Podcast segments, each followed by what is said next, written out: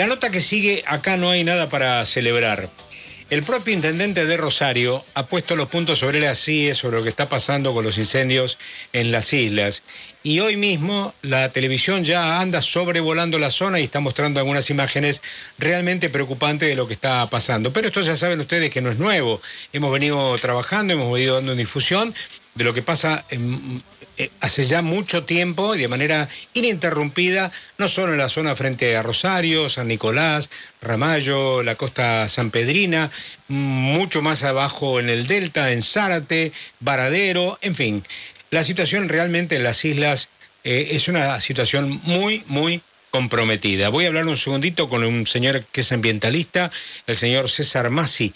¿Me escucha, señor? Soy Fernando Bravo. Buenas tardes. Hola Fernando, ¿cómo te va? Un gusto hablar con vos. Bien. Bueno, yo llego aquí por otro ambientalista, por Quique Sierra, que me da mucha información muy dolorosa y muy triste sobre todo lo que está pasando en las islas y los estudios y cómo se van incendiando las distintas áreas y cómo los humedales van muriendo precisamente producto del fuego. ¿Cómo es la situación ahora para que el propio intendente de Rosario ha tenido que salir a hacer un reclamo sostenido de que hay que definitivamente neutralizar esta situación tan difícil? Bueno, es muy complicado, Fernando, porque estamos entrando en el peor mes, que siempre agosto es el pico de, las quemas intencionales. Eh, siempre los peores meses son julio, agosto y septiembre. Ya después de septiembre, como ya empieza a reverdecer todo, se tranquiliza un poco esta intención de quemar, pero bueno, en agosto siempre es el, el, mes más, más difícil. El mes más duro ha sido agosto del 2020, que fue, estábamos todavía con la pandemia y teníamos la mente por ahí en otro lado, pero fue durísimo, se quemó en ese mes casi todo lo mismo que se quemó en el 2021 en todo el Delta del Paraná. Y este año vuelve a llegar agosto y vuelve a llegar esa intención de quemar firmemente casi todo el río, ¿no? ¿Cuál es la intención de la, de la quema? ¿Es ganar terrenos para qué?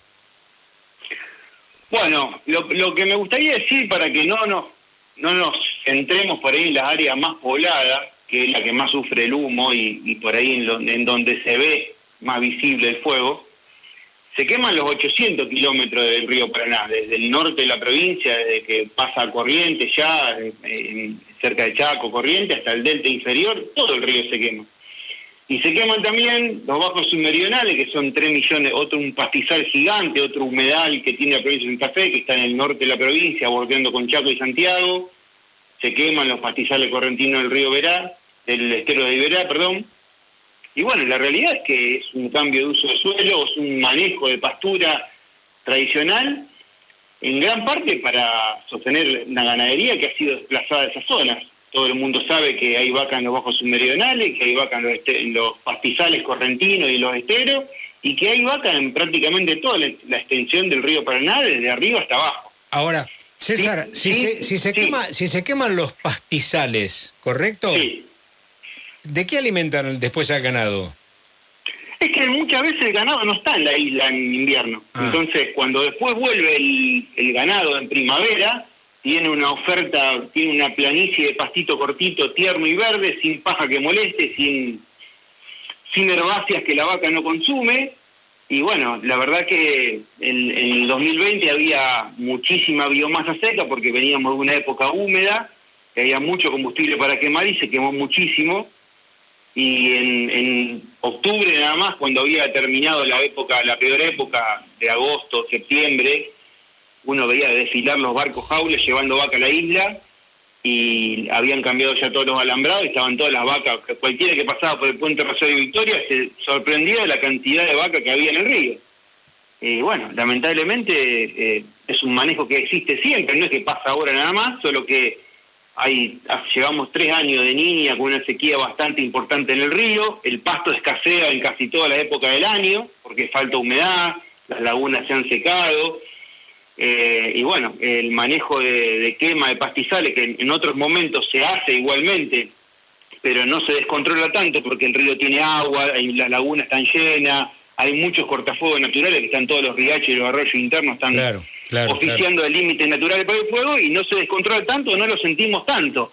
Cuando el río es una gran planicie vacía de agua, con pasto seco por todos lados, eh, cualquiera que prende, bueno, hace un desastre. Y sobre todo se ve la intencionalidad porque siempre esperan para prender los días que hay mucho viento. Se sabía que el domingo había, iba a haber mucho viento, yo puse el viernes que el domingo iba a haber fuego y de hecho el panorama fue dantesco porque cuando hay viento uno quema un pedacito y el mismo viento Claro, se ocupa de quemar mil, dos mil hectáreas. Claro, claro, claro, claro.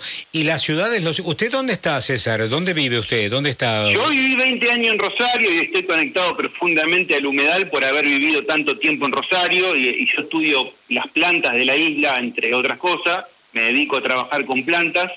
Ahora estoy viviendo en, en un pueblo de La Pampa Santafesina, a 80 kilómetros de Rosario, y esta semana estoy me siento como si estuviese viviendo en Rosario porque el humo llega hasta acá casi todos los días. Sí, sí, sí, además las contraindicaciones de mucha gente, muchos tránsitos, el tránsito que a veces ha tenido que ser demorado precisamente por la cantidad de humo que cruza las rutas, ¿no? Impresionante. Sí, no, no demorado, Fernando, hubo... Eh, interrupciones. frente a frente a Villa Constitución y San Nicolás hay un foco, hay, hay un, unos incendios que se llevan un mes y medio un mes y medio prendiendo fuego exactamente en el mismo lugar todos los días y hace un mes atrás causó un accidente fatal donde murieron dos personas. Este, hace una semana hubo de vuelta un accidente donde quedó encerrado una cheta de gendarmería entre seis o siete camiones que no terminó una, una masacre porque hubo, bueno, la mano divina y, y ese riesgo está todos los días en la autopista, no solo en la autopista a Buenos Aires, sino en la autopista a Santa Fe, que también sufre eh, la quema de pastizales por ahí arriba y entre Santa Fe y Paraná también le dan duro el fuego. Es una situación bastante complicada. César, un gusto conocerlo. Lo tendremos como referente para cualquier comentario. Le dejo un saludo grande. ¿eh? Fernando, un gusto de vuelta a hablar con usted y con todo el equipo. Hasta luego. Gracias. César Macei, Masi, perdón, ambientalista este de la zona de Santa Fe. Este panorama realmente desolador de lo que pasa con los incendios y las contraindicaciones que traen el maltrato, digamos, a este, a este, a este lugar.